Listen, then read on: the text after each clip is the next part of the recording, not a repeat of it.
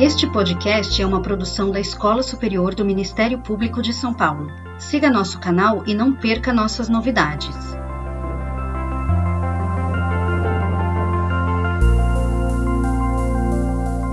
Boa tarde a todas e todos. Eu sou o Fernando Bocalari, jornalista da Escola Superior do Ministério Público de São Paulo, e eu vou mediar a nossa conversa de hoje, que propõe uma reflexão qual deve ser o destino dos monumentos considerados racistas? Eu vou começar apresentando os nossos convidados. É, Dr. Cristiano Jorge Santos, promotor de Justiça do Patrimônio Público e Social, professor de Direito Penal da PUC São Paulo, membro colaborador do Grupo de Trabalho de Enfrentamento ao Racismo e Respeito à Diversidade Étnica e Cultural da Comissão de Defesa dos Direitos Fundamentais do Conselho Nacional do Ministério Público, autor da obra Crimes de Preconceito e de Discriminação. Boa tarde, doutor Cristiano. Boa tarde, obrigado pelo convite. Fico muito feliz de estar podendo debater esse tema tão importante aqui. Também participa Gisele Belgeman, artista, curadora, pesquisadora, crítica de arte e professora livre-docente da Faculdade de Arquitetura e Urbanismo da USP. Boa tarde, Gisele. Boa tarde, Fernando. Boa tarde a todos e todas que nos assistem e boa tarde aqui aos meus companheiros desta tarde, a Tainá de Paula Júnior e o professor doutor Cristiano Jorge Santos. Obrigado, como a Gisele já adiantou, a nossa próxima convidada é Tainá de Paula, arquiteta e urbanista, ativista das lutas urbanas, atuou em diversos projetos de urbanização e habitação popular, realizando assistência técnica para movimentos de luta pela moradia, como União da Moradia Popular e Movimento dos Trabalhadores Sem Teto. Hoje, presta assistência para o movimento Bairro a Bairro, onde atua como arquiteta e como mobilizadora comunitária em áreas periféricas. Boa tarde, Tainá uma honra participar, participar do debate, mesmo que virtualmente. Obrigado. Para a gente começar a nossa conversa, eu vou passar algumas informações. O monumento Glória aos Fundadores da Cidade foi inaugurado em 1925, em frente ao pátio do colégio, centro de São Paulo e local de fundação da cidade. A escultura tem um grande pedestal de granito, no alto está uma figura feminina feita em bronze que representa a cidade de São Paulo, mas logo embaixo estão esmagados pela estrutura vertical figuras que representam indígenas em trabalho braçal. Apenas para começar a reflexão, o que essa imagem te passa? De acordo com o historiador francês Jacques Legoff, em seu livro é, História e Memória, a palavra latina monuentum remete para a raiz indo-europeia men, que exprime uma das funções essenciais do espírito, mens, a memória. O verbo monere significa fazer recordar, avisar, iluminar instruir. Dessa forma, o monumento é um sinal do passado. Atendendo às suas origens filológicas, o monumento é tudo aquilo que pode evocar o passado e perpetuar a recordação. E é essa análise histórica que a sociedade vem cada vez mais provocando. Um exemplo recente: após o assassinato brutal de George Floyd por policiais nos Estados Unidos, em maio deste ano, diversas partes do mundo foram palco de manifestações pela igualdade racial. Durante uma dessas manifestações na Inglaterra, o movimento Black Lives Matter derrubou a estátua de Edward Colston, que ganhou uma que ganhou fortuna no século XVII com o comércio de pessoas vindas da África Ocidental para serem escravas na América do Norte e no Caribe. No lugar desse monumento foi erguida a estátua da manifestante negra Jane Reid, participante do movimento que derrubou a antiga estátua. Aqui no Brasil, vários movimentos têm questionado o que fazer com monumentos que homenageiam personagens considerados racistas, escravocratas e até genocidas. Dentro desse contexto, foram propostos dois projetos, um na Assembleia Legislativa de São Paulo e outro na Câmara Federal, que visam proibir homenagens a escravocratas e a eventos históricos ligados ao exercício da prática escravista no Brasil. Mas o que fazer com os monumentos já existentes? Quais são os grupos étnicos diretamente atingidos com essas homenagens? Quais os limites entre eliminação de parte da memória ou de reconstrução da história? Eu convido a todos que estão nos assistindo no nosso canal do YouTube a deixarem seus comentários, perguntas que nós também vamos falar sobre esses temas também. Então, a minha primeira pergunta vai para Gisele. Muitas pessoas passam diariamente por monumentos sem conhecer o contexto histórico que eles representam. Então, gostaria de começar perguntando o básico. Quais são os principais monumentos em São Paulo que prestam homenagens a escravocratas? Bom, não tenho tempo aqui para me alongar nos agradecimentos, então eu vou responder diretamente a sua pergunta. Eu listaria, assim, de bate-pronto, pelo menos oito monumentos que são direta ou indiretamente, homenagens a escravocratas e gostaria de lembrar que, para além desses oito, oito monumentos que eu vou listar aqui um pouco de memória, é, nós não podemos nos eximir, especialmente no estado de São Paulo, de pensar que monumentos, sim, são um dos lugares de memória tradicionais, mas nomes de rua, nomes de escola, nomes de estrada. Eu peço a vocês que façam uma cartilha imaginária e uma cartografia imediata e pensem quais são as estradas do estado de São Paulo que não têm nome de bandeirantes. Né? Nós temos se uma prática recorrente de transitar entre nomes diretamente ligados ao história do genocídio indígena, a defesa da escravidão, e isso, no nosso caso, não se resume a monumentos. As escolas, as ruas, as estradas, as datas são outros lugares de memória que nós temos que aprender a ressignificar e a contestar.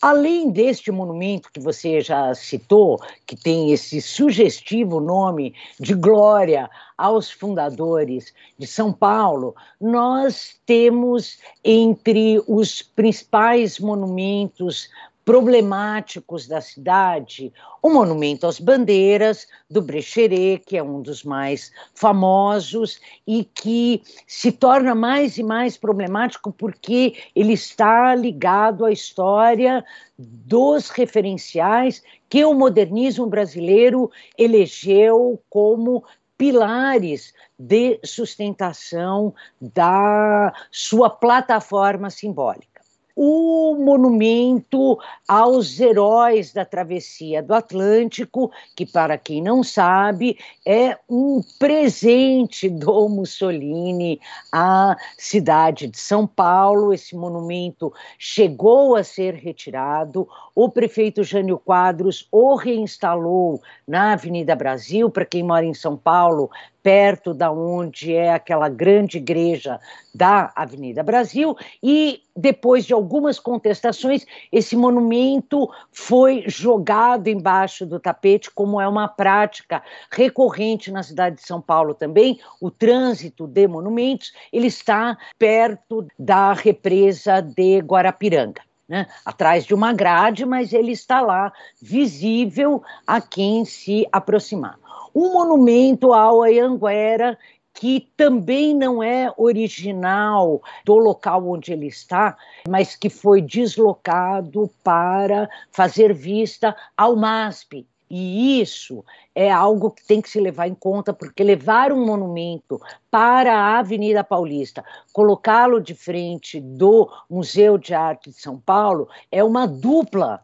homenagem. Então, nós estamos falando de um outro monumento a Bandeirante e que é colocado diante dos principais museus da cidade de São Paulo. Não posso esquecer aqui da constelação de monumentos que estão no saguão principal, no saguão monumental do Museu Paulista, conhecido como Museu do Ipiranga, Museu Paulista da USP, que é outra referência importante nesse pesadelo e que também tem em torno, é, na área do seu monumental chafariz, aqueles símbolos fascistas que esculpidos em granito. Falei que ia citar oito e eu já eu estou vendo que eu vou para dez, mas eu prometo que eu paro nos dez.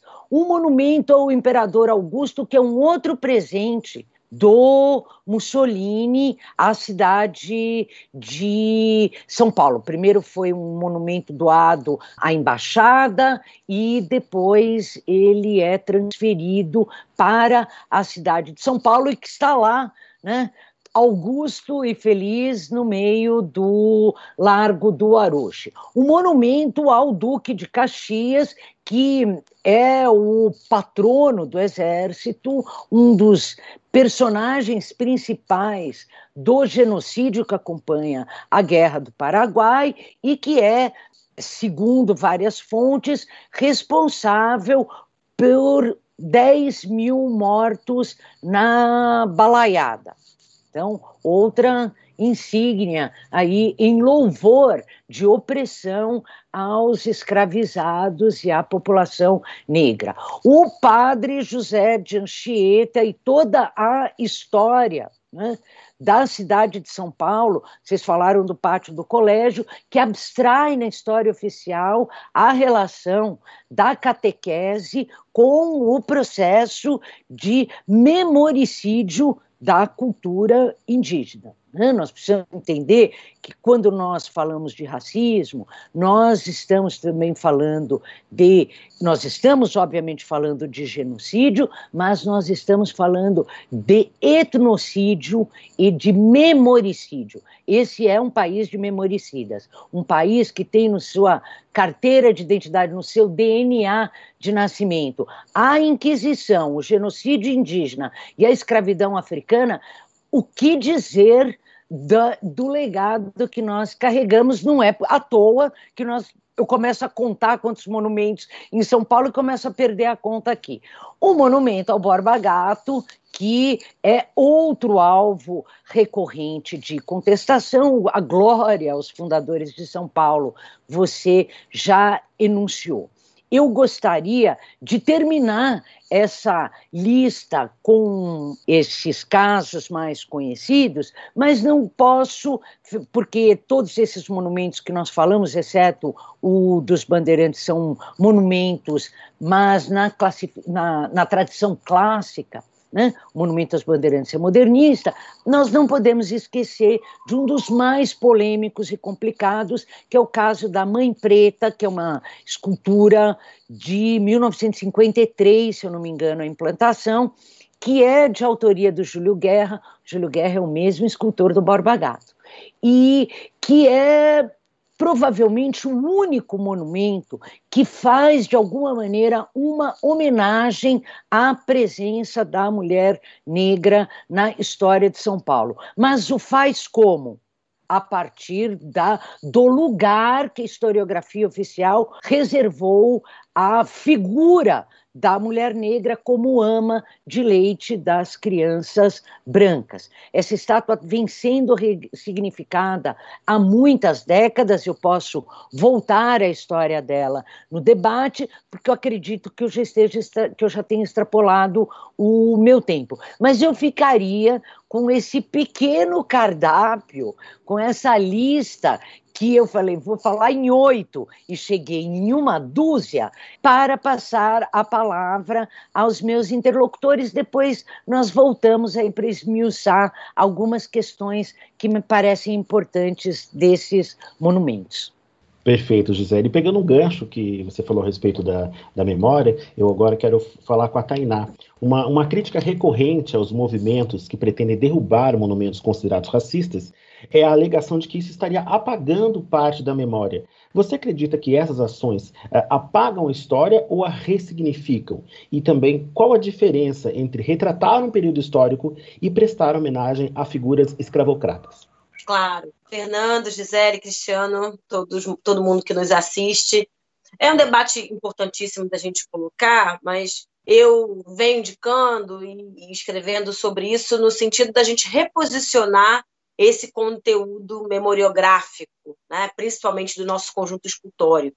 Eu avalio como muito positivo o movimento que o Chile fez, principalmente em relação à escultura e, e às artes figurativas que representavam, representaram o momento de Pinochet, ou próprio, né, no espaço urbano, nos espaços, principalmente nas repartições públicas, que reposicionaram esse conjunto escultórico em áreas específicas, em centros culturais, em museus específicos, construindo ou recompondo um outro lugar para esse conjunto, para esse repertório artístico, cultural, escultórico, que, claro, deve ser entendido como registro, mas não apenas como registro, não mais como um instrumento de poder, um instrumento de construção de memória, de repertório de memória a ser lembrado. Porque eu acho que o que está dado, né, no conjunto das cidades de modo geral, é que o espaço urbano está tomado de uma memória síntese, de um processo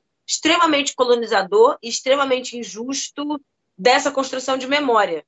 O que se quer contar e quem conta e quem estamos contando para as próximas gerações. Eu acho que são três perguntas que devem andar muito casadas, porque se a gente for parar para pensar, o nosso conjunto, nosso amplo conjunto de famílias escravocratas, de elites cesaristas que compraram seus títulos nessa burguesia colonial, foram as que de fato foram registradas nesse tempo histórico do Brasil. Né? Se a gente pensar, desde falando aqui de, um, de uma realidade do Rio de Janeiro para dialogar com Gisele, né? citou vários conjuntos racistas e de, desse tempo histórico da colônia e do processo de construção da cidade. Aqui no Rio, a gente pode citar praticamente todas as ruas, todos os nomes de rua de Ipanema e Copacabana. Né? Se a gente vai desde Brasipina, acabando na família Guing, por favor, família Guing, não me processe. Mas o fato concreto é que existem, existem ainda, ainda estão entre nós, né? Os grandes oligarcas, famílias tradicionais brasileiras, ainda figuram, inclusive no mecenato, inclusive influenciando o mundo das artes, inclusive influenciando a lógica de preservação nos nossos novos museus, que é um, uma discussão importantíssima que a gente tem que falar dessa memória de futuro, desse legado de futuro, né? A gente tem aí o último grande museu que tem registro desse repertório de memória de um grande ciclo do Brasil, que é o Museu Mar, né? Com, com uma curadoria que depois a gente pode se aprofundar e que conheço bem, mas que tem nas suas reservas, né, na sua reserva técnica, uma série de, de conjuntos, tanto escultóricos quanto gravuras, quanto pinturas, das tradicionais famílias brasileiras.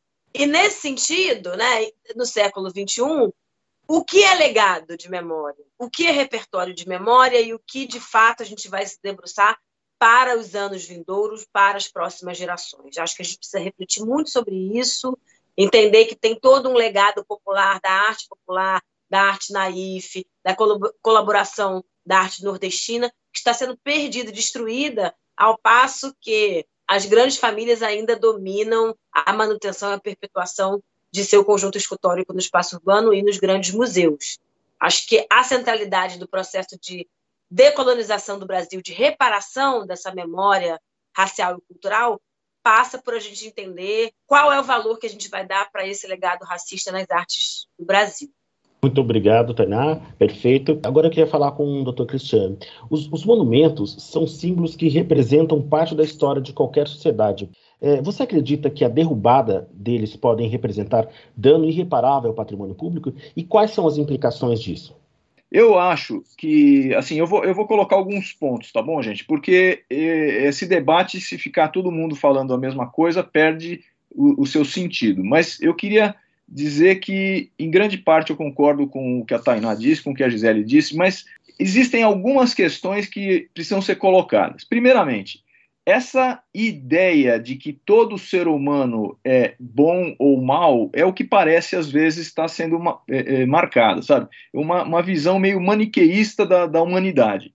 A gente lastima, evidentemente, a, a escravidão, mas a escravidão é uma escravidão, é, se confunde com a história da humanidade. Roma escravizava, China escravizava, os incas escravizavam, os nomes slave, né, vem de eslavos, né, então os loiros de olhos azuis também eram escravos, e enfim, nós temos uma situação lastimável na história que foi a escravidão negra, que foi evidentemente muito significativa para todos, mas nós temos que entender, a escravidão era um meio de produção. Aristóteles defendia a escravidão.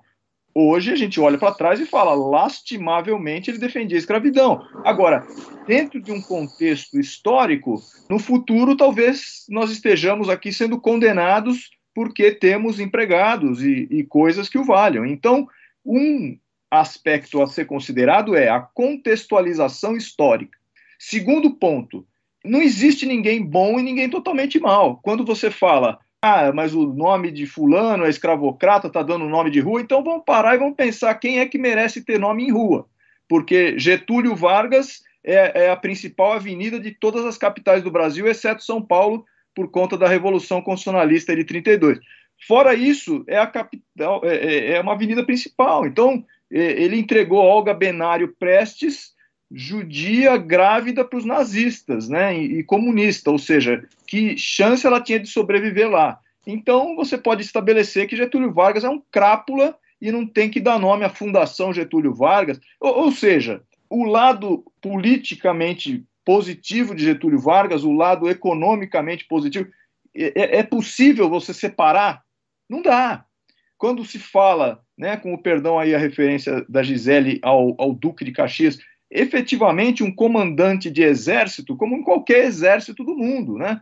Comandante de exército existe, existe para fazer guerra.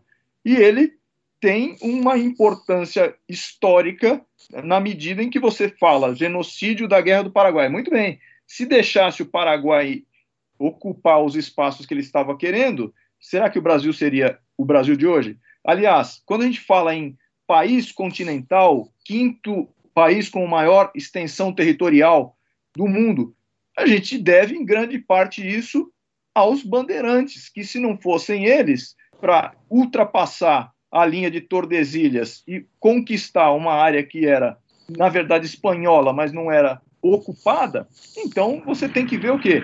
O papel dos bandeirantes. Óbvio, o bandeirante tinha essa dimensão quando ele fazia isso? Não. Quando ele escravizava indígenas. Vejam, a gente tem que lembrar que eu estava resgatando um, um documento, nós temos a chamada Bula Papal de 1452, do Papa Nicolau V, que ele concede ao rei Afonso V de Portugal o direito de conquistar territórios não cristianizados e ele tinha, ele dava autorização para escravização perpétua de sarracenos e pagãos. Sarracenos eram os muçulmanos, pagão é quem não era católico. Então nós estamos falando de um comportamento à época autorizado pelo Papa. Se vocês pararem para pensar, eu digo vocês, todos nós que estamos participando desse debate, existiu um, um, um palco de maiores atrocidades enquanto divertimento do que o Coliseu em Roma? Colocavam-se cristãos para serem devorados pelos leões. Promoviam-se guerras simuladas e as pessoas se matavam efetivamente para delírio da plateia. Existe o Coliseu hoje. É importante que exista o Coliseu hoje para a gente ver que aquilo é real.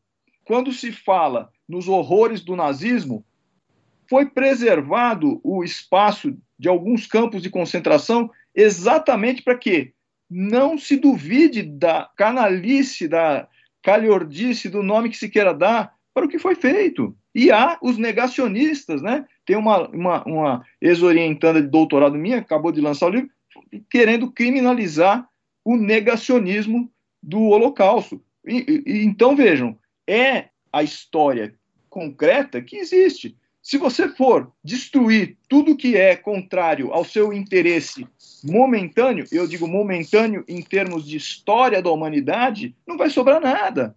Quando os, quando os talibãs vão lá no Afeganistão e destroem estátuas de milhares de anos, você olha para o Egito e vê que o Museu do Cairo só foi preservado na Primavera Árabe porque a própria parcela da população que respeita a história da egiptologia, cercou o Museu do Cairo, porque aqueles fanáticos muçulmanos daquele momento queriam destruir tudo que era referência às antigas religiões e aos faraós. Então, o faraó quem era? O faraó era um deus. Então, canalha também, quantas atrocidades não fizeram cada um dos faraós. Então, vamos destruir as pirâmides. Sabe, quando se fala em monumento às bandeiras, é uma referência às bandeiras, né? Eu achei interessante a observação da, da Gisele sobre as estradas eu tinha feito exatamente um levantamento. A gente tem a, a rodovia que vai passa por Campinas ali, a rodovia Anhanguera, que é um bandeirante, e depois construíram a outra que deram o nome de Bandeirantes. A que vai para Minas Gerais é Raposo Tavares. Mas vejam, quando a gente fala de estradas litorâneas, nós, te, nós temos a rodovia Anchieta, né, que é o, o caminho que o Anchieta fez do Santos para cá, e a rodovia dos imigrantes, ou seja, já estamos referindo aí uma história mais recente. E no litoral norte nós temos a rodovia dos Tamoios, né, que eram os índios que ocupavam o litoral norte de São Paulo. Então, o que eu acho é é preciso dar uma ressignificação. Eu sou totalmente a favor de o Estado começar a investir em arte, como investiu na época do sesquicentenário, quando se resgatou essa imagem do bandeirante como símbolo paulista, para dizer o símbolo de São Paulo são os bandeiras, ótimo. Hoje em dia tem outro significado. Existe um espaço enorme do lado ali, um gramado gigantesco. Por que não fazer o monumento, uma grande escultura patrocinada pelo Estado, que resgate a história da população negra que foi tão destruída em, em, grande parte com a escravização. Por que não fazer o contraponto? Eu acho que é muito fácil destruir. Destruir é fácil, mas e construir? Então, a minha proposta é que se construam Estado. Eu acho é lógico, né? Recentemente eu vi uma foto aí, um resgate da derrubada da estátua do Stalin pela, na, pela população húngara quando a Hungria retomou a sua independência. É óbvio, né? uma coisa que foi imposta. Existem situações que são efetivamente inaceitáveis. Agora, não é porque toda referência a monumento bandeirante que vai ser destruído. Aliás, o Borba Gato, segundo o que eu busquei me informar, foi um dos primeiros que não buscava escravização, ele buscava, fez início aí ao ciclo do minério, né? Então, como Fernão Dias, etc. Então, vejam, o que eu acho é assim, é, é, é um papel horroroso dos bandeirantes que escravizam. É, era um papel horroroso. Era um papel tão horroroso que eles buscavam era fazer, buscar a perdão da palavra, porque é ofensiva mesmo e tem que ser resgatada essa palavra, a propriedade, né? Era coisa, o negro escravo era um semovente, categoria jurídica de semovente, era equiparado a um animal.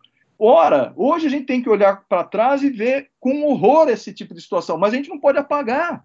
O que aconteceu, aconteceu. Então, se era meio de produção, se tinha que achar o escravo, o camarada estava lá fazendo o quê? Buscando o que ele tinha que buscar. Se isso hoje é errado, e nós todos concordamos que é, destaquemos isso. É a discussão sobre Monteiro Lobato e as frases racistas da Emília contra a tia Anastácia. Bom, então não vamos mais ler Monteiro Lobato. Então, a minha proposta é que a gente construa, se for o caso, ressignifique, destacando o que é aquilo, educando, para não acontecer mais, para a gente entender o que é aquilo. Agora, pegar um monumento maravilhoso como aquele do Vitor Brecheret e, e simplesmente botar abaixo, ou ficar pichando, como muitos têm feito, lembrando que existe uma outra questão, a meu ver, importante, que é a legitimidade. Porque quem é que dá legitimidade a essas pessoas para destruir o patrimônio público? Porque o patrimônio é público, é de todos. Então, meia dúzia, dez, cem, mil, não sei quantos, querem destruir. Bom, então vamos fazer o seguinte: vamos fazer um plebiscito. O que, que a população de São Paulo quer? Se a população de São Paulo, majoritariamente, aí é uma questão democrática, quiser derrubar aquilo lá, vai paciência. Agora, meia dúzia, cem mil vão contra 14 milhões que querem a manutenção do monumento? Eu também acho que é um pouco equivocado. É um bem público e é de todos. Bem público significa de todos, não significa não significa do governo. Então, é, me parece que existe uma visão maniqueísta das personagens passadas. Não estou defendendo a escravidão, não estou defendendo bandeirantes, não estou defendendo nada disso. Eu só estou dizendo que a gente tem que contextualizar. Só para concluir, que talvez já tenha esgotado o meu tempo, Fernando me avise aí, mas é só pegando aqui um trechinho aqui do Laurentino Gomes na, no primeiro volume de Escravidão, ele, ele relata ali o seguinte, que na época da independência do Brasil, praticamente todos os brasileiros livres, praticamente todos os brasileiros livres, eram donos de escravos, incluindo inúmeros ex-cativos, que também tinham seus próprios cativos. Então, é, é um dado passado por um historiador que traz, trago à tona aqui para a gente refletir para refletir que era o normal da época. E pensando que se a gente for destruir o que não convém num certo tempo, não vai sobrar nada para o futuro. Né? Quem já foi ali para o Oriente Médio, já tive a oportunidade de ir lá, o, o, o, terror que tem os próprios guias muçulmanos de ver verem uma, uma, uma catedral de Santa Sofia com as imagens riscadas, porque o muçulmano não, não pode ver imagem de rosto, né? não pode retratar ser humano, então, riscando aquilo lá, poxa, é um atentado à história, é um atentado à arte, é um atentado à memória. São considerações iniciais para a gente botar um pouco de polêmica nessa questão. Obrigado pelas considerações. Com várias diretrizes é, a gente é polemizar. Eu não sei se começa eu, se começa a Tainá. Fernando organiza nos Eu queria tá aproveitar e só fazer um gancho, fazer uma pergunta para a Gisele, mas depois fique à vontade, a Tainá, se quiser falar. É uma conversa mesmo. O que eu queria aproveitar é que eh, nós tivemos um, um comentário aqui no nosso chat que fala, dialoga um pouco com as questões que o Cristiano colocou a respeito das cidades, dos monumentos. Eh, a Francine Martins disse: o Brasil é ignorante com suas maiores dores. Em todos os outros países existem museus das dores, como na Alemanha, Polônia. É, como que se seria interessante? Eu queria perguntar para a Gisele e depois a Tainá e o Cristiano fique à vontade para comentar. Qual a importância dessa ideia para a memória coletiva? Então eu vou juntar a minha resposta com abre para que a Tainá continue e eu emende nela. Eu acho, Cristiano, que o que precisa ficar claro nessa discussão é que o ativismo e o artivismo que vem pensando criticamente esses marcos de memória consolidado, eles não estão fazendo profecia do passado. Ninguém se coloca no lugar para pensar se, ó, oh, este personagem é 100% bom ou mal, ninguém está analisando as individualidades, mas sim os procedimentos historiográficos e que são procedimentos de poder que decidiram consolidar a memória da escravização do outro e não a memória do escravizado, como o lugar de referência de construção da nossa identidade. Muito embora eu não concorde que não existem pessoas 100% boas ou más, eu prefiro um raciocínio da Hannah Arendt no livro que é um clássico, que é sobre Eichmann em Jerusalém, quando ela acompanhou o, o, julgamento do Eichmann e o, o, julgamento extremamente, ela com uma leitura extremamente polêmica, porque não respeitava a dor dos envolvidos na tragédia e tentou racionalizar o fato, mas que tem uma frase antológica que diz: o mal é banal, só o bem é radical.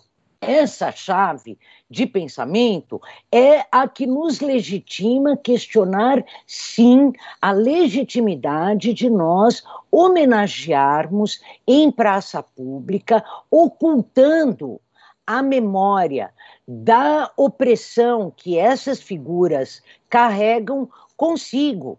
Né? A permanência, por isso você citou os campos de concentração, é fundamental em detrimento de todas as estátuas do Hitler que foram erradicadas do espaço público na Alemanha para espaços específicos, e aí já emendando com a outra questão, muito bem aí conceituadas, né, como monumentos, a dor, como museus à dor, que é como Spandau, que são museus especializados em administrar traumas e problemas no espaço público. Então, se você vai para Berlim, você tem um museu que guarda um conjunto absolutamente impressionante de estátuas nazistas, estátuas stalinistas e também uma série de monumentos que ninguém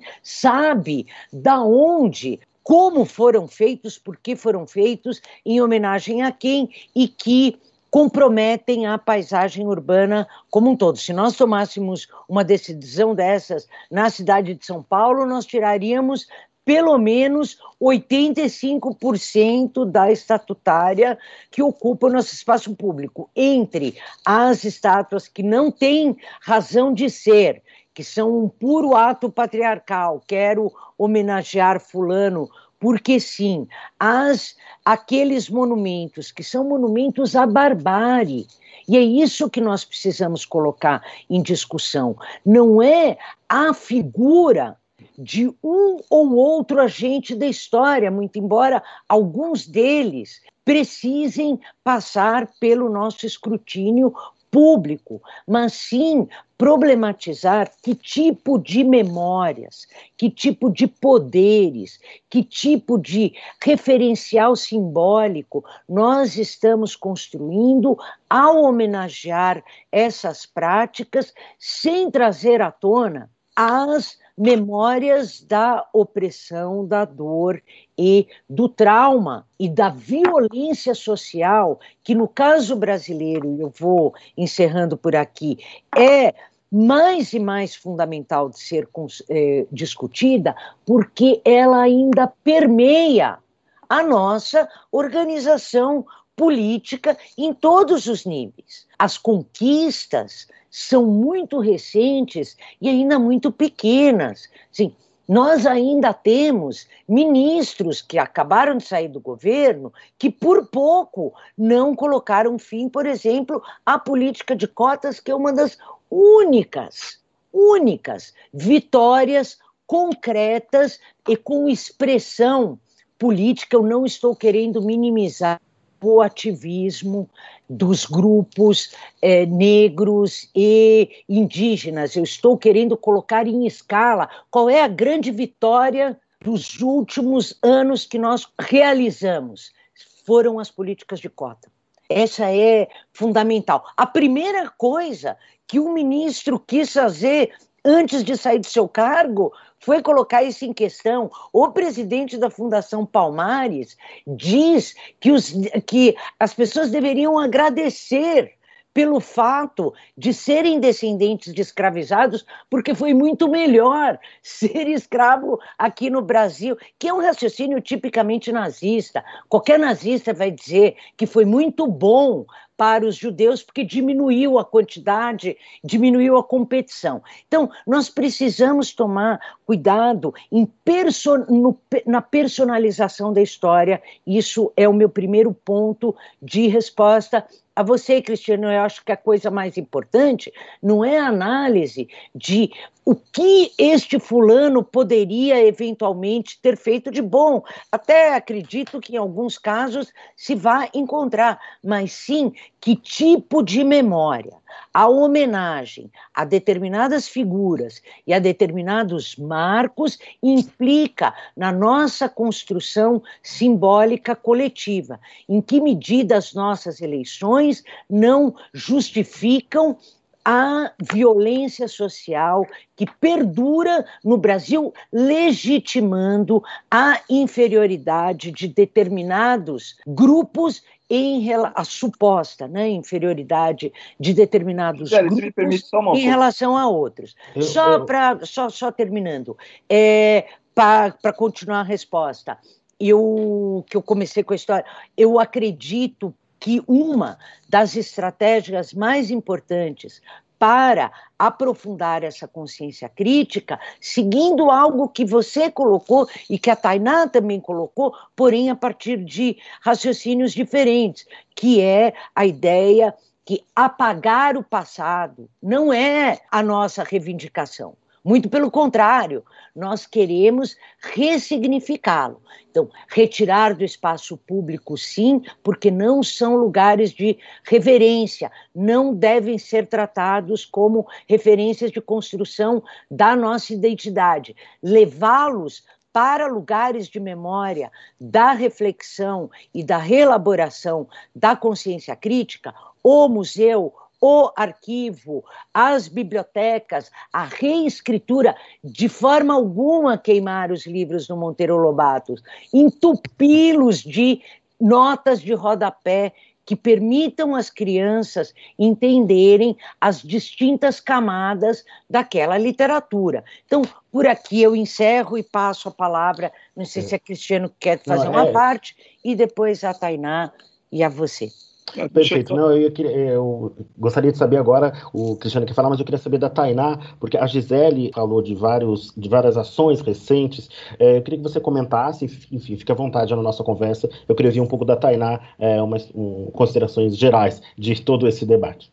Claro, Fernando, obrigada. Gisele, tenho muito acordo com, com a sua fala e quero entrar em diálogo aqui com o Cristiano E, e, vou partir dos, dos, desacordos profundos, que eu acho que tem que rever mesmo, e estabelecer alguns diálogos que eu acho que podem ser estabelecidos. Primeiro, absolutamente, a gente pode considerar no século XXI que o processo e o período de escravização, escravidão no Brasil, é um modo de, de produção. É, a gente erra quando a gente afirma no hoje que o escravismo, o processo de escravismo brasileiro, que foi o mais longevo, que foi mais tardiamente eliminado e que até hoje, né, a gente ainda figura nas listas internacionais de trabalho escravo, podemos afirmar que, que existe a possibilidade de ser estabelecida e entendida como modo de produção o escravismo. Não é um modo de produção, é um modo de subalternização, de eliminação de retirada de direitos, é um modo de barbárie. Né? Modo de produção é divisão do trabalho, capitalismo, neoliberalismo, mas o escravismo em si não pode ser considerado porque ele já foi rechaçado por todos os tratados internacionais e nacionais. Acho que a gente pode partir desse pressuposto.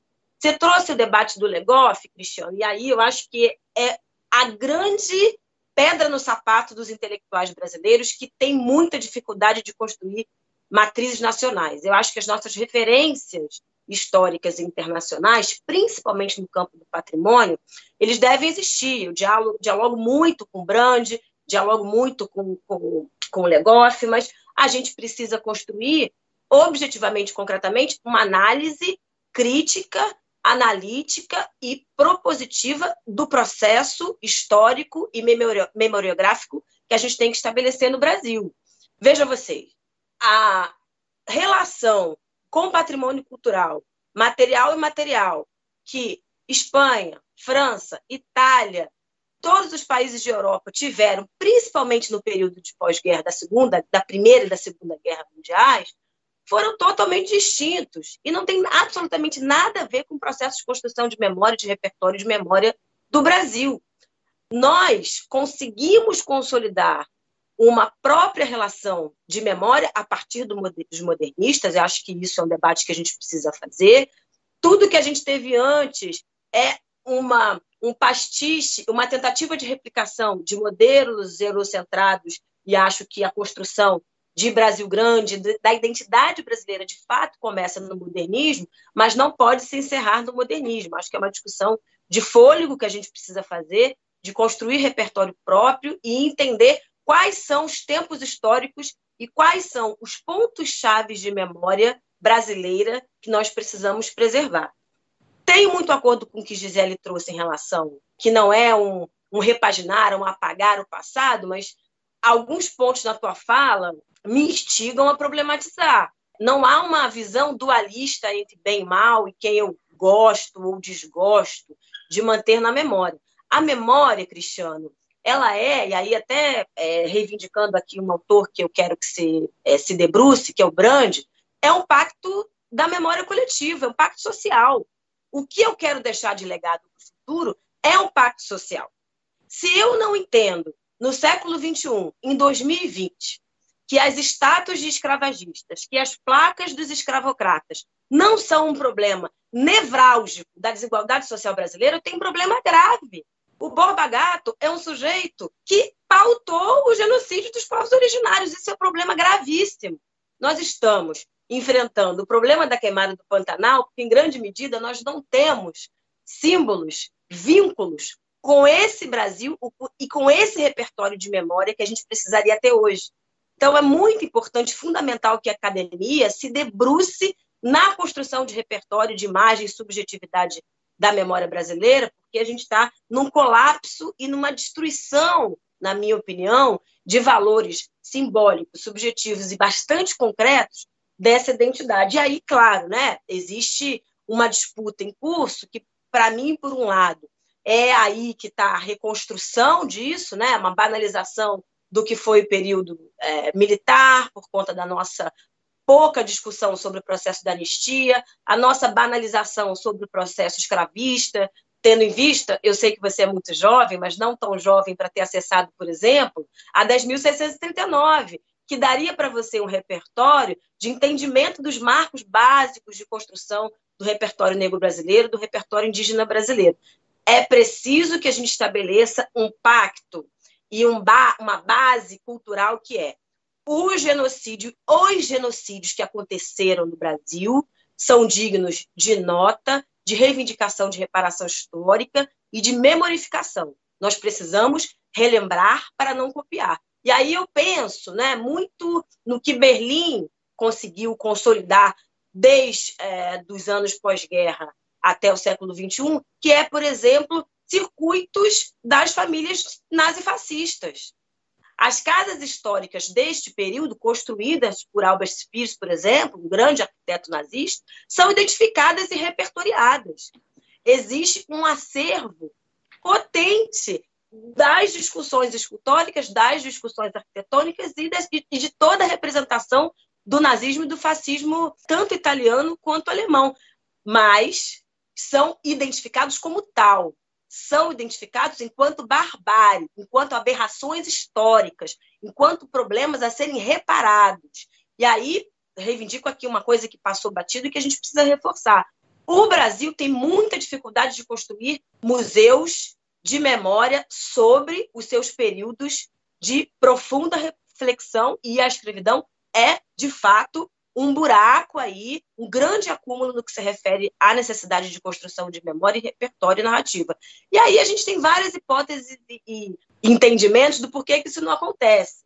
Faltam instituições adequadamente municiadas de intelectuais, profissionais, que, para além de serem pretos, estudem, se debrucem sobre o processo de decolonialidade brasileira, sobre a construção de uma matéria intelectual pulsante que consiga olhar com uma lente, não necessariamente antirracista, né? porque aí é pedir demais, mas pelo menos que estabeleça uma identidade sólida de Brasil e que se debruce nas nuances aí do que é, é essas veias abertas que não são só da América Latina, como diria meu colega de profissão é, Oscar Niemeyer, mas que se debruce nessas veias abertas da colonialidade do colonialismo brasileiro. Acho que, sem dúvida alguma, no próximo, na próxima quadra da história brasileira, o que, que a gente vai precisar fazer?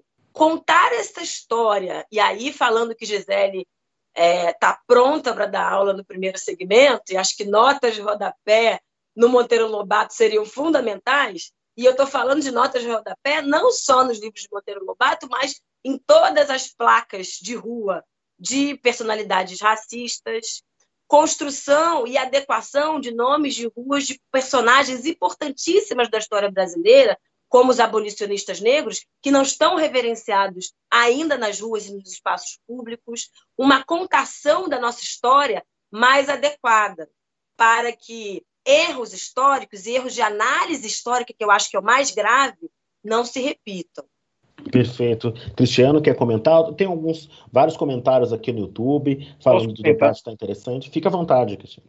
Bom, eu queria dizer o seguinte: não, não, discordo minimamente dessa necessidade de se colocar notas de rodapé nas obras do Monteiro Lobato, não discordo minimamente da renomeação de ruas ou de esclarecimento de personagens, não discordo minimamente da necessidade de se exaltar esses heróis abolicionistas que foram esquecidos, né? Quando se fala disso, não tem problema nenhum. O que eu estou querendo mudar aqui um pouquinho dessa, dessa discussão é que fala-se, não, eu estou querendo, eu não estou querendo nada, eu estou aqui para aprender, para debater, eu só estou querendo aqui trocar ideias, mas me parece que existe esse maniqueísmo, sim, eu vou insistir nisso, por quê?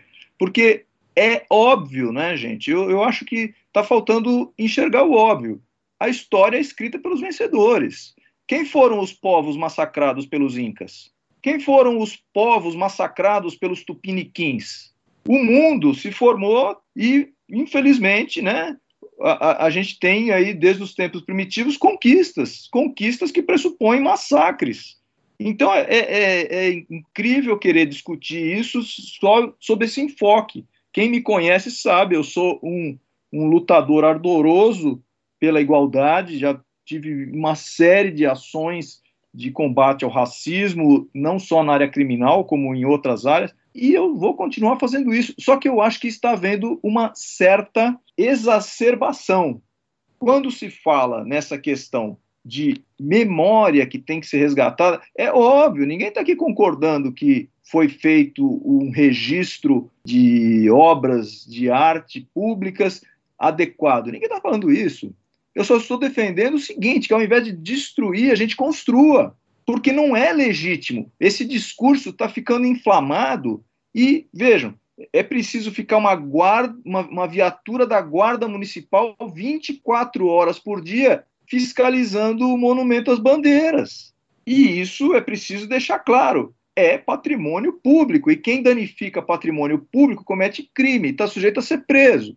Então, antes que as pessoas comecem a achar que elas estão sendo legitimadas e, e parabéns, viva a, a ousadia, então saber, tem que saber. Não estou aqui julgando, não estou dizendo que deveria ser, ser feito isso ou aquilo, eu só estou dizendo é crime.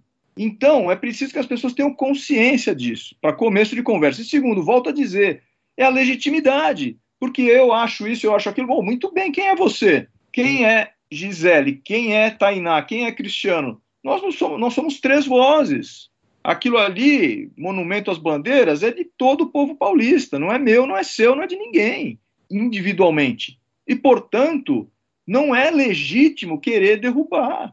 Eu acho que esse discurso está ficando inflamado demais, isso vai gerar um acirramento de ânimos cada vez maior, e as pessoas que têm essa ousadia, esses jovens que acham que estão fazendo um grande bem, destruindo a estátua do Duque de Caxias, estão fazendo um grande mal a si mesmos, porque elas vão ser presas, vão ficar com o nome marcado na sua, lista, na sua folha de antecedentes criminais, e depois vão ter dificuldade para conseguir um emprego, vão ter dificuldade para prestar um concurso. Então é preciso ter um mínimo de responsabilidade para entender que não é esse o caminho, na minha opinião. E volto a dizer, essa questão, ah, não é individualizado. É individualizado sim, é individualizado sim. E é, volto a dizer, é a necessidade de se afastar historicamente. É lógico, a nossa escravidão eh, negra é ultra recente, é uma ferida não cicatrizada, dói, é óbvio que dói mas é preciso ter um distanciamento para analisar certas questões,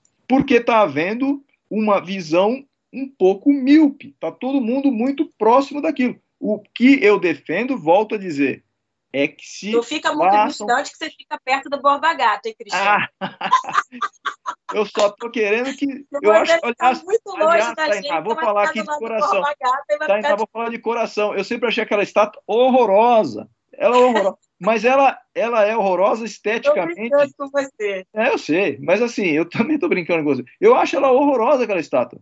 Mas eu não tenho direito de pregar que ela seja destruída. Aquilo é um símbolo do bairro de Santo Amaro, de toda a população. É um dos maiores bairros de São Paulo, com uma das maiores populações. Aquilo já foi distrito, né? Aquilo ali tem movimento emancipacionista para virar município de Santo Amaro. Então, sabe, é, é, é muito simplista esse argumento. Ah, questão racista. Ah, questão isso. Tá bom, vamos lá. É, é, é, vamos pegar aqui um outro ponto polêmico. Nome de, de, de, rodovia. Uma rodovia que tinha um nome bacana dentro dessa nossa proposta, que era a rodovia dos trabalhadores. Quando morreu Ayrton Senna, virou a rodovia Ayrton Senna, sabe? Então, esse ressignificação, tirar o nome do elevado Costa e Silva para colocar elevado João Goulart, eu sou da opinião, deveria se chamar Minhocão, que é o nome que o povo de São Paulo deu para aquela porcaria daquele viaduto. Sabe? Porque você coloca de um lado vai desagradar A, se você coloca do outro vai desagradar B. E quem é que tem o direito de dar esses nomes? Então, voltando aqui para o foco que eu acho que é essa questão dos monumentos, focando nos monumentos, é a história dos vencedores. É óbvio que, sim, assim como foram os faraós que construíram as pirâmides à custa de vidas e vidas e vidas. É assim como foram feitas estátuas monumentais e foram gastos milhares de, de, de dinheiros de, e a custa do ah, povo. Ah, mas aí eu te peguei. Não. Olha só que coisa interessante. Olha só, só deixa eu concluir, só, só deixa eu concluir. Não, deixa eu concluir. Quando você ah, fala de Versalhes, né? Palácio de Versalhes, pô, o povo morrendo de fome estão construindo Versalhes. Agora aqui no Brasil, paremos de fazer essa discussão de tem que destruir. Eu quero defender a ideia contrária. Vamos deixar bem claro, faça a instrução que for, a maneira que for, encha de placas se vocês quiserem. Vamos achar um meio inteligente, esteticamente interessante de dizer, olha, os bandeirantes fizeram isso, isso, aquilo. Isso é negativo. Vamos fazer na frente, ali no espaço que tem aberto. Por que a gente não faz uma campanha para arrecadar fundos? Vamos fazer uma coisa concreta, efetiva. Vamos fazer um, um, um, um evento, vamos começar um movimento para arrecadar fundos para fazer uma grande estátua, maior do que aquele monumento às bandeiras. Vamos contratar um grande artista, um cara que saiba fazer um negócio esteticamente bacana para chamar a atenção do outro ponto de vista. E daí a gente vai estar tá construindo, porque destruir não resolve. Destruir é apagar o passado. E quem garante que daqui a pouco não vem alguém e destrua o que vocês e eu estamos querendo? Por que, que não pode vir um governo ou mais autoritário, cada vez haver mais autoritarismo e a população assume a força e decide destruir tudo que eles quiserem?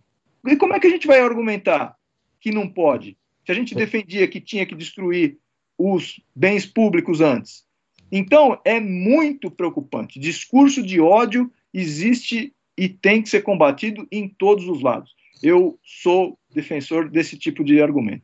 Perfeito. Eu vou. A Tainá queria comentar. A Tainá queria comentar, depois eu quero fazer uma pergunta na sequência para Gisele. Fica à vontade, Tainá, pode falar. Tá, obrigada, Fernando.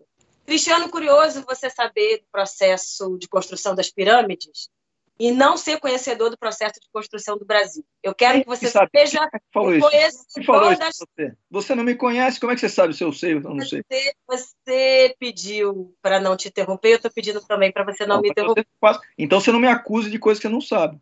Deixa eu continuar aqui na minha piada. Então vai, já que você quer contar enquanto piada, então começa dizendo, ó, eu vou fazer uma piada, porque você fez uma afirmação grave e, e, e eu achei ofensiva. Tá, vou continuar no mesmo, mesmo tom e no mesmo conteúdo que eu queria falar. Você afirmou que as pirâmides foram construídas por escravos. Não, não falei isso. Deixa eu te falar. A gente pode pegar essa gravação e eu vou te provar que você acabou de falar isso. As então, pirâmides do Egito foram construídas a partir da escravização de pessoas. Da mesma forma, várias cidades brasileiras, vários monumentos e marcos históricos que estão no espaço da cidade, estão no espaço urbano, foram construídos a partir do processo de escravização e em memória de escravagistas e de genocidas. O Borba Gato é um genocida.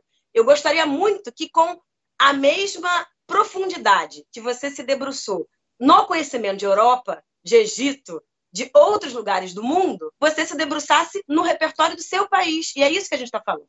Você continua afirmando que a gente está aqui num debate maniqueísta entre derrubar e não derrubar. E não se trata disso, Cristiano. Quem está insinuando o discurso de ódio é você. Não se trata disso. Se trata da gente estabelecer uma ressignificação das estátuas de períodos contestáveis da história recente do Brasil. E eu estou reivindicando aqui um lugar de teórica e de intelectual que refute a ideia de que a gente vai permanecer com a banalização do contexto do genocídio no nosso espaço urbano, nos nossos espaços de memória, quando todos os outros lugares dito construtores da inclusive ideia de patrimônio de preservação já passaram por esse período, já se refez todo o repertório de memória dos períodos, tanto do genocídio italiano quanto do genocídio de Alemanha essas sociedades já refletiram os seus momentos de genocídio e o Brasil não passou por isso. O que eu estou falando aqui, o que Gisele está falando aqui, o que você não está conseguindo captar, é que é preciso reparar e reconstituir o caminho da nossa memória, da nossa, do nosso sentido de memória. O, o Borba Gato não foi um cara importante porque ele construiu parte do bairro, parte de São Paulo. Ele é um sujeito importante no processo de construção de um tipo de escravização e de genocídio. Isso precisa ser dito, isso precisa estar escrito nas nossas, nos nossos trabalhos teóricos, acadêmicos e científicos, isso precisa estar memorificado nas placas, no pé das estátuas de Borba Gato por todo o país. Senão é erro histórico, é erro. É, eu volto a dizer eu queria... que eu fui mal interpretado, porque, na verdade, você está dizendo algumas coisas, só que está esquecendo, sim, de outras importantes coisas. Como eu disse, quando você fala de história da humanidade, quando você fala de história de um país, você vai ter que se deparar com questões como opressão, com ocupação, com dominação, com guerras. É, infelizmente, o nosso planeta foi construído assim. E o nosso território, volto a dizer, ele foi construído por conta desses genocidas que têm o seu papel histórico importante também.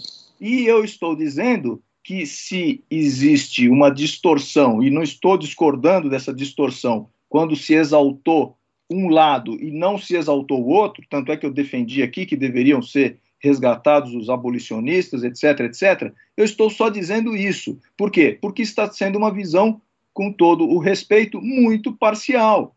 E essa visão muito parcial está sendo destacada no sentido só da destruição. Eu não estou dizendo que a gente está limitando a nossa discussão a destruir o construir. Eu, eu só estou, eu estou dizendo aqui que é preciso se lembrar desse papel dessas pessoas, que à época faziam nada mais, nada menos que o necessário segundo o entendimento da época. Então, me parece que, volto a dizer, a proximidade do Brasil atual com o período escravagista, afinal de contas, o Brasil foi um dos últimos países, foi o último da América a acabar com a escravidão, mas nós temos, evidentemente, problemas dos maiores que, que, que temos para resolver. E isso não está, no segundo o, o que me foi passado aqui pela pauta do evento, nós não estamos aqui discutindo o racismo no Brasil, estamos discutindo os monumentos. Quando se fala de outros monumentos, que não são necessariamente de racistas, nem de genocidas, nem por aí vai. Então, o que eu queria efetivamente era, primeiro, alertar que essa preocupação existe e tem que existir, que as pessoas não têm que se sentir legitimadas a ir pichar monumento, que não estão autorizadas a destruir nada, porque não é delas. E isso trará ou poderá trazer consequências. Então, se as pessoas quiserem assumir o risco de serem presas, de serem fichadas na polícia no jargão popular, porque foram lá danificar uma obra, elas têm que saber que elas estão correndo esse risco. Elas estão correndo esse risco, sim. Agora, o fato é que, bom, agora você está me interrompendo. Então, o que eu dizia era: eu acho que nós temos um papel, um papel de alertar.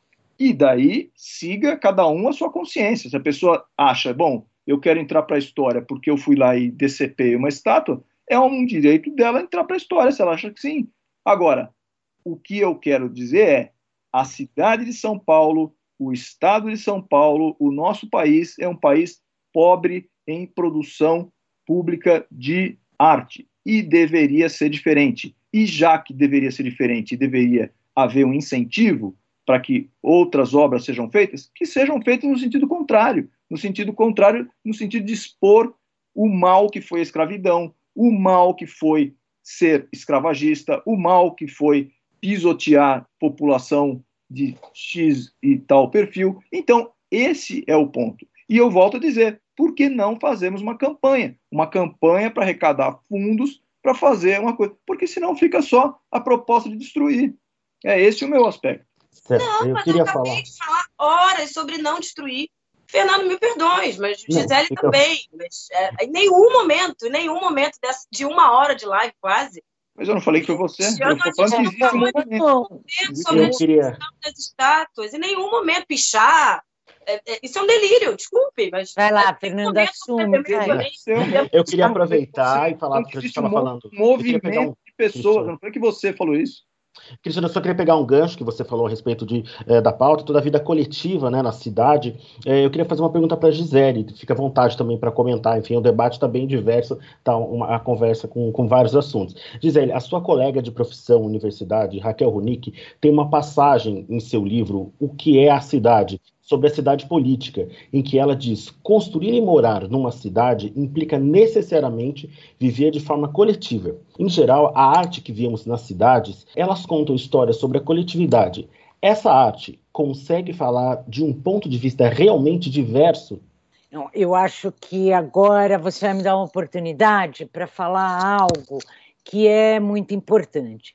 Toda essa discussão de memória, ela é fundamental porque o direito ao espaço público passa pela discussão da, do direito à memória.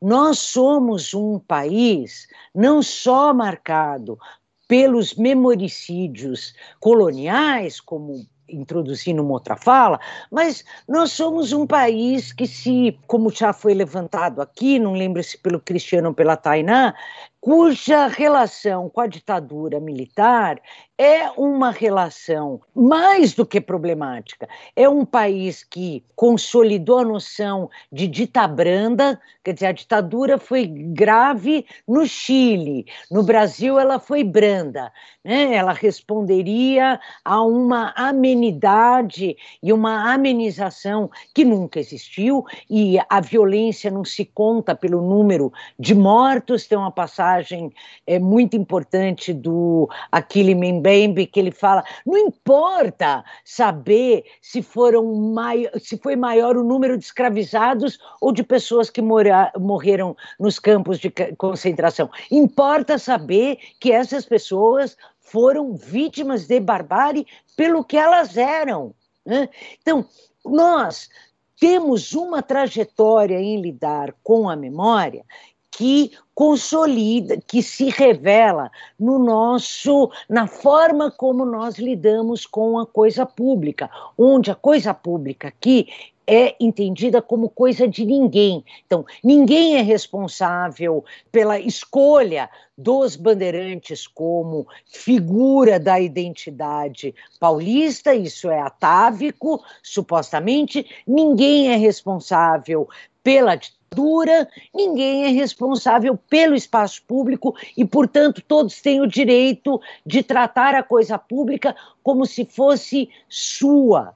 Isso reflete o grau de privatização da memória e da própria noção de coisa pública. Essa ideia de res pública entre nós, ela é tão frágil que o fulano acha que a solução é individualmente partir para o ataque ou para a defesa. Então, essa nossa discussão, ela é fundamental na medida em que ela nos obriga a pensar a nossa relação com o espaço público, o direito à memória é prerrogativa do direito de ocupar e de estar no espaço público.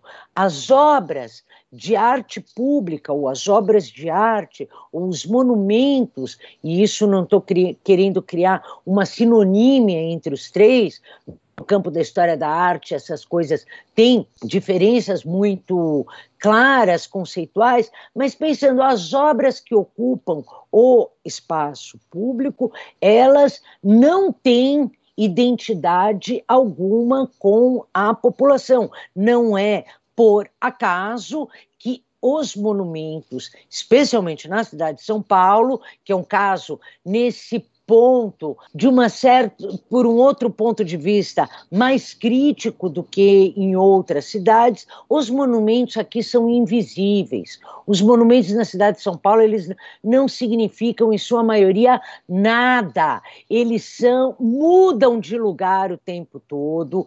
Eles sequer a essa tradição dantesca, eles fazem jus. Então, nós temos uma relação com a memória e com o espaço público muito fluida, muito pouco trabalhada. A maior parte das figuras que ocupam o espaço público não dizem nada à história social coletiva, não reverberam. Quando não agridem, são nulas. Então, nós temos um contexto que, por todos os pontos de vista, nós percebemos o quanto a nossa relação com a memória, com o espaço público, traduzem a dinâmica de violências e de exclusões daquilo que utopicamente nós consideramos o que é cidade, esse território de disputas e de ocupação de espaço público.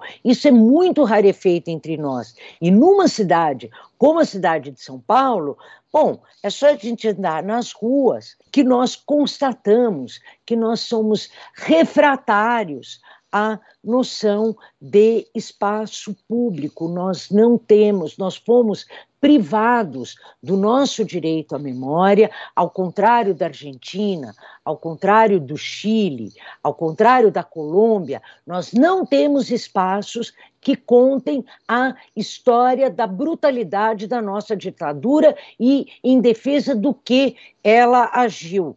Nós temos, de fato, um memorial da resistência em São Paulo que é, graças à tenacidade dos seus funcionários, vem fazendo há anos um trabalho rigoroso nesse campo, mas se nós considerarmos o Memorial da Resistência no escopo da política, na macro escala da política, isso nós vamos perceber como a arte, historicamente, ela, infelizmente, não só pelo que a, a Tainá já levantou, a cumplicidade com os processos de é, negacionismo, as formas como os patrocínios encarnam estruturas patriarcais, mas a arte também ela é recorrentemente mobilizada para agenciar, seja especulação imobiliária, seja neutralidade, ou uma tentativa de neutralização das dores da história. Eu gostaria de lembrar que o, o Memorial da Resistência fica no mesmo prédio do antigo DEOPS. Esse prédio é conhecido como Estação Pinacoteca. A decisão de mascarar aquela história de violência com uma estrutura de arte contemporânea pela qual eu tenho maior respeito, mas não é possível não reconhecer que a sobreposição de um espaço de arte a um espaço de dor mascara a história de lutas e de opressão que justificaram e legitimaram esse lugar. Então, essa discussão que você traz, Fernando, é, relacionando quais são as histórias que a história da arte conta no espaço público e de que forma isso é, explica, ilumina, pelo menos, as nossas concepções de cidade, pelo menos no caso brasileiro e especialmente no caso de São Paulo, só posso dizer que você está mais do que correto na sua articulação, porque justamente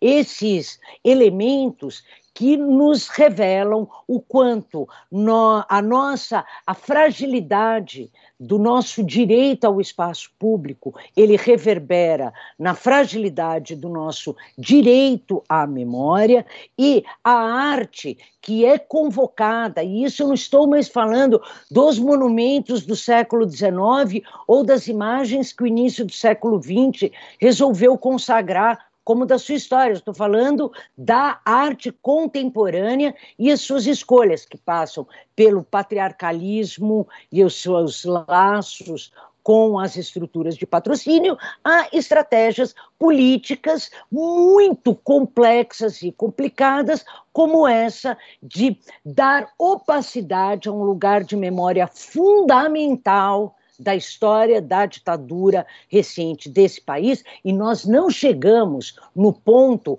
em que nós estamos agora, e eu penso que para bom entendedor meia palavra basta, do nada nós chegamos aqui e nós estamos ouvindo e vendo se institucionalizarem políticas de esquecimento sobre a escravidão, sobre a ditadura, que não são fruto da vontade pessoal de meia dúzia ou uma dúzia de homens que estão no poder. É o resultado do desastre dessa nossa passividade e da nossa incompetência em contestar como essa ocupação do espaço público e da arte e os mecanismos de ocultamento da arte contemporânea estão nos privando de cidades melhores, de um país melhor, de discutir justiça social, de discutir o, a história da violência que é estruturante entre nós. Se nós é. apagamos a ditadura que foi ontem, o que dizer da escravidão? O que dizer do antissemitismo? O que dizer do anti-islamismo? Perfeito. Aproveitando, eu queria fazer comentar. O nosso chat está tá bem agitado, as pessoas estão comentando. Tem uma pergunta que eu posso direcionar para os três palestrantes, da Juliana Jordão, que ele, ela dialoga um pouco com, com o tema do nosso evento hoje. Ela pergunta: o que eh, os palestrantes pensam sobre levar tais estátuas para museus nacionais e substituir os monumentos por outros? Eu queria começar com o Cristiano. Você poderia comentar para a gente, por favor? Bom, essa ideia de pegar uma estátua do Adolf Hitler e trancafiar dentro de um ambiente fechado me parece mais do que correta, né? Você não vai ficar exaltando a figura dele aqui. Agora, com relação a certos monumentos, isso é impossível, né? Como é que você pega um monumento gigantesco e, e, e o esconde e o trancafia em algum lugar? Eu acho, volto a dizer, eu acho que essa ideia é, é parcialmente factível, mas em grande parte não. Agora, como fazer isso? E, e aproveitando aqui, me perdoe, Fernando, se eu estou fugindo um pouquinho da pergunta do chat, só porque a, a questão que a Gisele colocou aqui, várias delas foram muito, muito importantes, né? Mas o, o, o que acontece é que a gente tem uma dificuldade até de compreensão do que é público e de respeito ao que é público, muito mais do que é respeito à arte pública. Né? O camarada ele destrói o ônibus que o leva para o trabalho, ele uhum. destrói o telefone. Né? Quando tinha telefone público, ele destrói o telefone público que pode ser a salvação da filha dele se ficar doente. Então é um problema mais profundo ainda. Perfeito. Gisele, e depois eu passo para Tainá. Essa pergunta é super difícil. Eu queria colocar a encruzilhada dela. Por um lado, nós temos que entender que os monumentos constituem uma rede simbólica. Eles são uma espécie de arquivo cultural a céu aberto de uma cidade. Não pela história que ele conta, cada um desses momentos, monumentos, não só pelas histórias que eles os fatos que eles supostamente consagram, mas pelas histórias de como foram feitas as escolhas de implantação de um monumento ou outro. Então, não dá simplesmente para nós passarmos as cidades a limpo e tirar tudo do lugar até porque algumas obras são muito complexas. Vou começar por duas que na cidade de São Paulo são do plano é assim problema pronto para anos de discussão. O, tanto o Monumento às Bandeiras quanto o Borba Gato são obras de um porte que, para o seu deslocamento, exigem toda uma reflexão. Por outro lado, nós não podemos, eu listei aqui no início da nossa conversa, só de memória, 12, eu acho que uma dúzia de monumentos problemáticos. Esses monumentos são agressivos a vários grupos sociais e nós vamos precisar ressignificá-los. Ressignificá-los implica, sim, tudo aquilo que for possível de ser levado para dentro de espaços, de lugares de memória, que são lugares críticos, de espaço de exercício da crítica, como bibliotecas, como museus, como arquivos históricos e nacionais, deveriam, estaduais, municipais e nacionais, deveriam sim reocupar, e eu acho que existem exemplos bastante importantes no mundo com relação a isso. No sul dos Estados Unidos, em, na Alemanha, estou dando casos da onde a violência racial e social anda para e passo há séculos, se não há milênios. Né, no caso da Europa.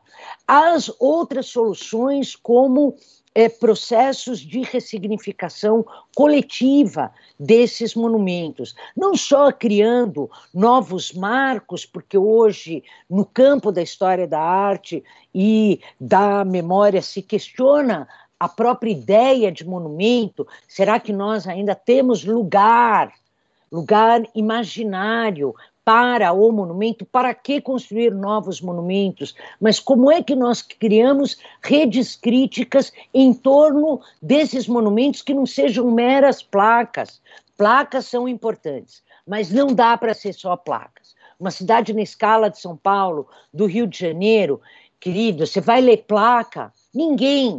Isso não mobiliza, não ativa socialmente ninguém. Então, quais são as práticas possíveis? Essa discussão é que nós temos que entabular. Né? Que meios, que recursos tecnológicos que nós temos hoje para inserir novas camadas a esses patrimônios incômodos. Meu colega Renato Simbalista tem toda uma discussão sobre memórias difíceis, monumentos e lugares que não foram consagrados. A Praça da República é um lugar de extermínio da população LGBT nessa cidade. Né? É, não seria um lugar para ter um marco de memória sobre esses ritos de violência? Porque, óbvio, a violência racial não pode ser esquecida nunca. Mas, infelizmente, em se tratando de violência social, o Brasil é um país muito rico. Nós temos índices absurdos de feminicídio, índices absurdos de ataque à população LGBTQ.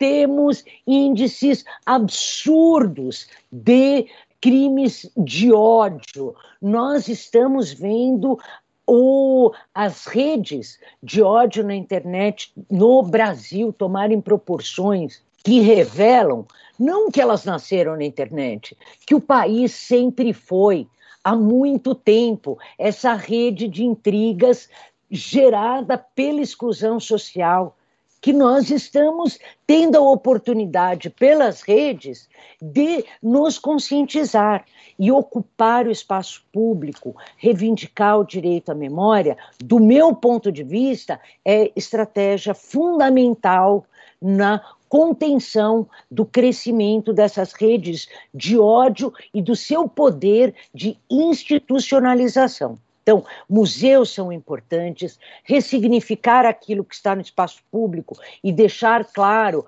aqui foi implantado um monumento em homenagem ao fascismo, aqui foram executadas tantas e tantas pessoas, e não interessa que não foram milhares. Um é suficiente para que nós nos questionemos do que está acontecendo entre nós. Eu vou finalizar com uma pergunta que me tocou muito numa peça de teatro, quando foi o ano da Polônia no Brasil, e que era um monólogo em que a atriz perguntava como contar seis milhões. Então, não me interessa aqui saber quantos foram os escravizados no total. Quantos o Getúlio Vargas mandou para os campos de concentração? Não existe como quantificar essas perdas. A discussão é qualitativa, é política e é ideológica e é do campo do simbólico. Excelente reflexão. Tainá, quer comentar, por favor, a, a pergunta? É, sim, Fernanda.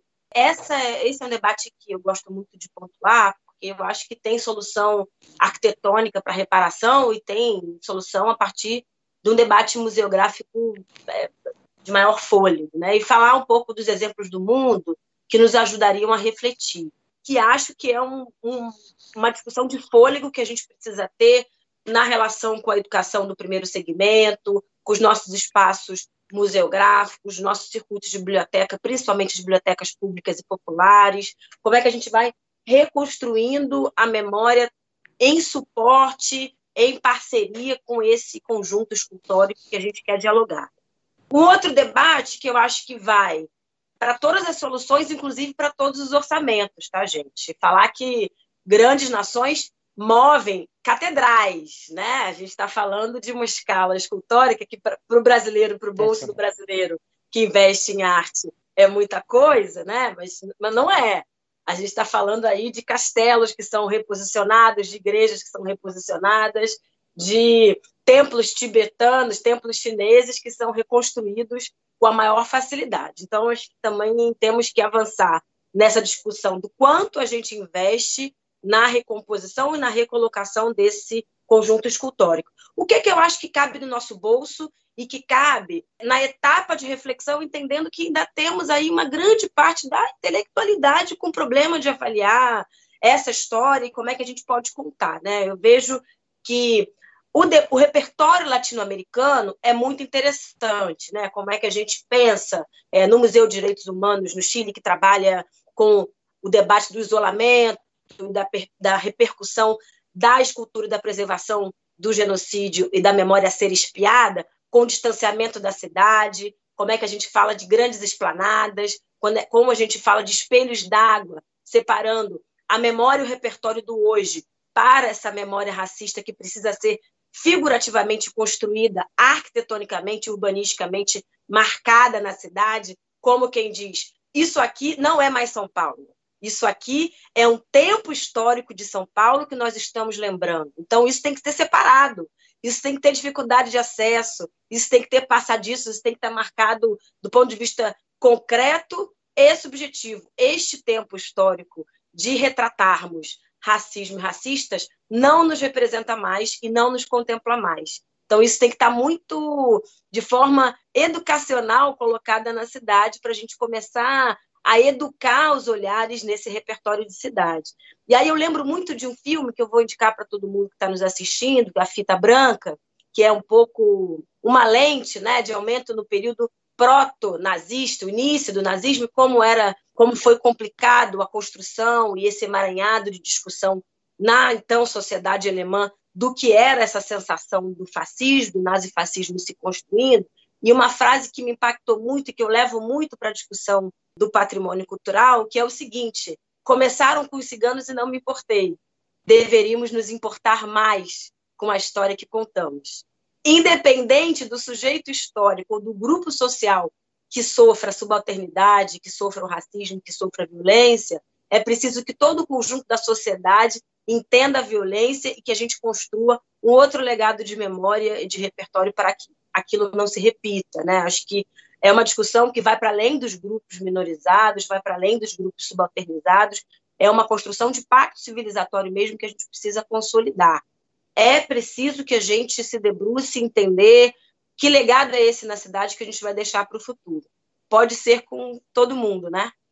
Perfeito. Bom, nós já estamos com uma hora e 40 minutos de evento. Eu gostaria de passar a palavra fazer um, para, é, para os palestrantes fazerem considerações finais a respeito do evento, enfim, o que vocês quiserem destacar. Só pediria para ser um pouco breve, que nós já estamos com, é, com tempo adiantado da hora, né? É, mas fiquem à vontade para comentar. Eu gostaria de come começar com a Tainá, se ela não se importar. Claro. Fique à vontade para continuar falando para a gente. Eu queria agradecer muito o evento, Fernando, Gisele, já conheço bem do repertório e diálogo intelectual, conheci Cristiano, quero dialogar mais, Cristiano, ver se a gente vai alinhando aí esse repertório da identidade da, identidade da memória brasileira. Faço votos que a gente consiga construir uma memória, um patrimônio antirracista, mais civilizatório e democrático nesse país. Obrigada pela oportunidade, todo mundo da escola. Uma honra estar presente. Cristiano.